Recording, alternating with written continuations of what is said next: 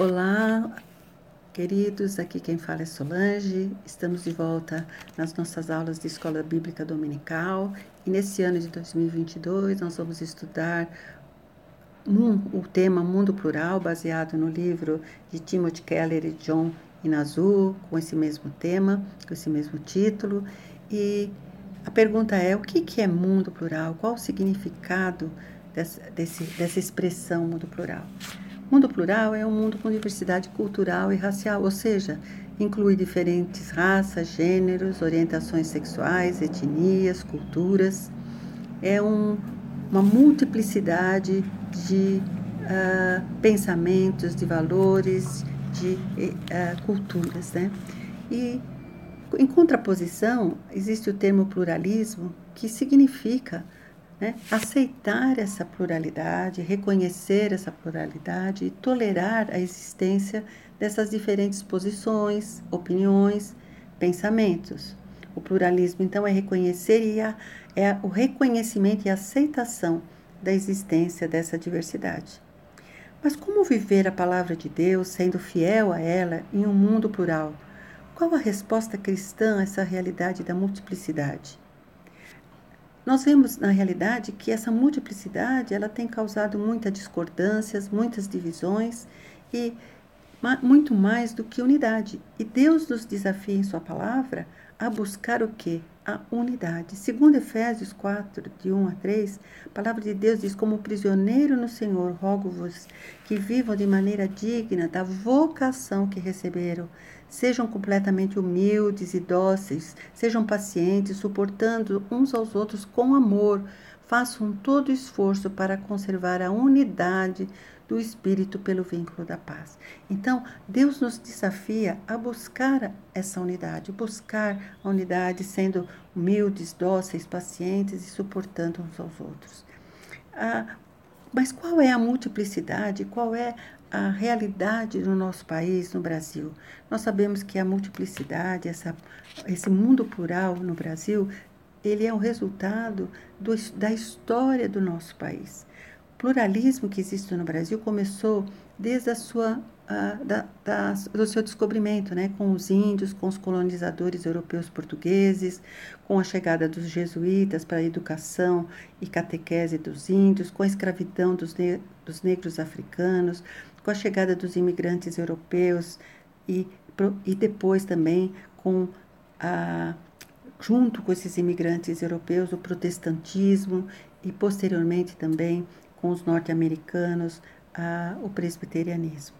O pluralismo brasileiro, na realidade, é uma combinação dessas três raças que estão incluídas nessa história: a indígena, a negra e a europeia. Então, somos o resultado, a nossa multiplicidade é o resultado dessas três raças que, através da história, ah, formaram o que somos hoje aqui no Brasil. E isso afeta nossos pensamentos, nossos comportamentos e, consequentemente, gera nossos múltiplos preconceitos.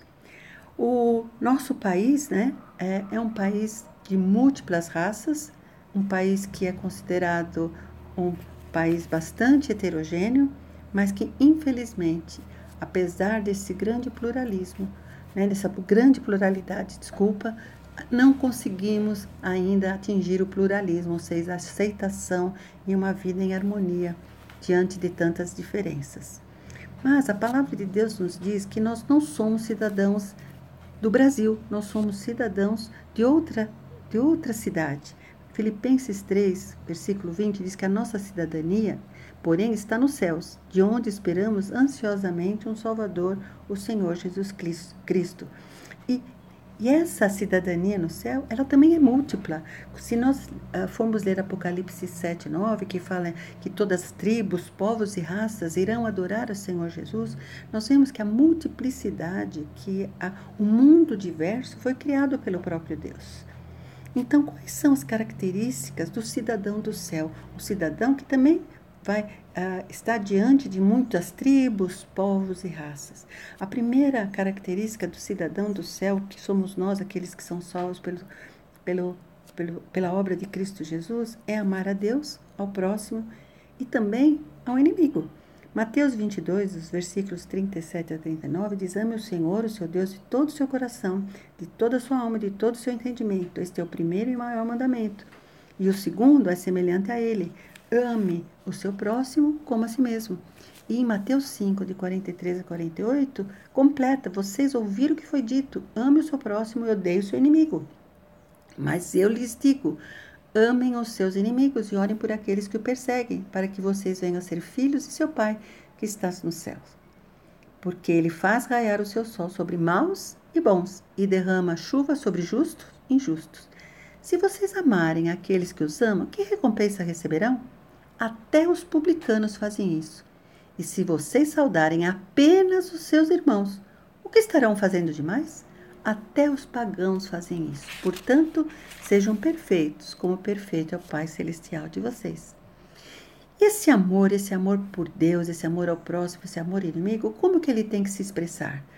Em Colossenses capítulo 3, versículos 12 a 13, diz que, portanto, como o povo escolhido de Deus, santo e amado, revistam de profunda compaixão, bondade, humildade, mansidão e paciência, Suportem-se uns aos outros e perdoem as queixas que tiverem uns contra os outros. Compaixão, empatia, união de sentimentos, humildade, reconhecer seus limites, reconhecer seus próprios limites, paciência, saber ouvir, compreender, diminuir a distância ideológica, tolerância, suportar uns aos outros, suportar crenças e práticas que não compartilha, buscar se relacionar com pessoas que também são criadas à imagem e semelhança de Deus, ou seja, distinguir as pessoas das suas ideias.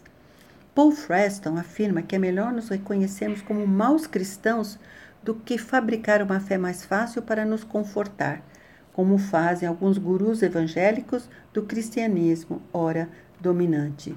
Nós não podemos varrer né, a, o lixo para debaixo do, tapete. Temos que reconhecer que temos preconceitos, que temos dificuldade de nos relacionarmos com as pessoas e temos que buscar, conforme a palavra de Deus nos diz, buscar sermos humildes, pacientes, tolerantes, termos uma fé ativa, uma esperança firme e um amor sacrificial como o de Jesus. Porque como Jesus reagiu às diferenças da sua época? Jesus interagiu num mundo de múltiplas diferenças. Ele foi hóspede de Zaqueu, um pecador. E quando Zaqueu estava lá na árvore querendo ver Jesus, Jesus o surpreende, a, ultrapassa as expectativas de Zaqueu e se aproxima, diminui a distância dele entre Zaqueu e fala: Zaqueu, hoje eu vou me hospedar na sua casa, hoje eu vou estar com você no íntimo da sua vida. Jesus sempre diminuiu essas distâncias. Foi assim com a samaritana, foi assim com o ladrão na cruz. E ele nos manda não só tolerar os inimigos, mas amá-los. Como Jesus, temos que aprender a nos colocar no lugar do outro, a termos empatia e transmitir o amor que transforma. Como cristãos, não podemos sucumbir aos encantos da cidade terrena, que muitas vezes nos levam a individualismo, individualismo e autonomia obscurecendo os valores cristãos mais profundos. Temos que recuperar a nossa capacidade de nos solidarizar, de nos colocarmos no lugar do outro. As mídias sociais, que são uh, hoje as que nas quais estamos uh, muito mais tempo do que devíamos, né, e outras tecnologias, têm reduzido de forma significativa a nossa capacidade de exercitar a empatia. Cabe a nós, a Igreja de Cristo, reconhecer e, e usar dos recursos espirituais para formar pessoas com convicção cristã, mas também com empatia em meio a diferenças profundas, seja ela de raça, religião, política, gênero, sexualidade. Segundo o pastor Valdir Stoinagel, ele diz que a nossa vivência evangélica precisa dar testemunho de um Deus que se importa com o lugar e com as pessoas onde vivemos e nos chama para o exercício de uma vocação restauradora e transformadora. Para isso, é fundamental ouvir a voz de Jesus, que nos convida a andar e aprender com Ele.